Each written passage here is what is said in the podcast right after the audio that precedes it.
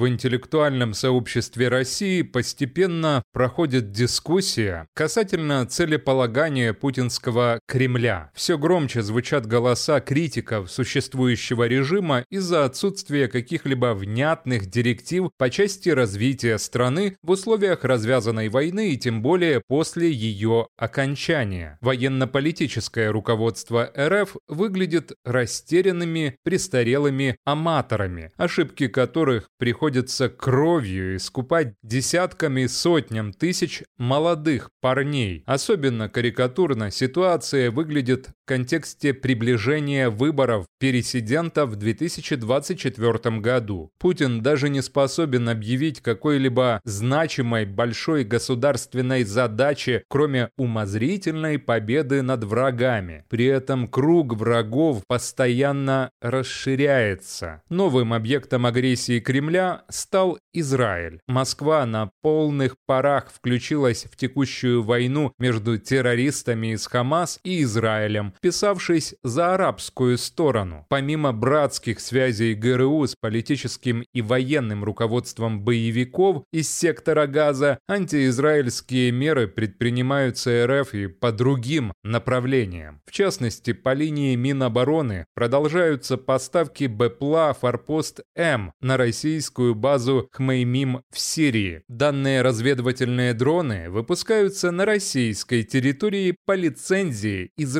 израильской компании AIA и будут переданы в распоряжение сил Асада и, вероятно, в руки Хезбаллы. Иными словами, Россия реально вступает в войну против Израиля, усиливая возможности врагов страны, попавшей в беспрецедентно сложные исторические условия. Указанный эпизод дополнительно подкрепляет подозрение в причастности России к вооруженному нападению на Израиль. И это все в дополнение к неограниченной информационной войне, которая ведется российскими ресурсами пропаганды против Иерусалима. Через своих лидеров мнений, каналы и навещания, бот-сети, телеграм-каналы Москва пытается вызвать максимально позитивное отношение к палестинцам-хамасовцам, как жертвам, тогда как обороняющийся Цахал подается как агрессор, провокатор войны. Ширятся всевозможные теории заговоров в духе «Израиль сам на себя напал». Ясное дело, что по своей направленности все озвученные действия направлены на ослабление, дестабилизацию Израиля при условии одновременного отбеливания деятельности террористов. Следует отметить шаблонность работы российских спецслужб. К примеру, в целях отчетности перед Центром за потраченные деньги по линии ГРУ в Хевроне на палестинских демонстрациях можно было увидеть российские триколоры и портреты Путина в обществе диктатора КНДР Ким Чен Ына. Цель митингов состоит в блокировании наземной операции вооруженных сил Израиля и спецслужб в Газе, дабы дать возможность Хамас выйти сухими из воды и максимально растянуть и расширить войну на Ближнем Востоке. Антиизраильские лозунги во многом написаны под кальку с советских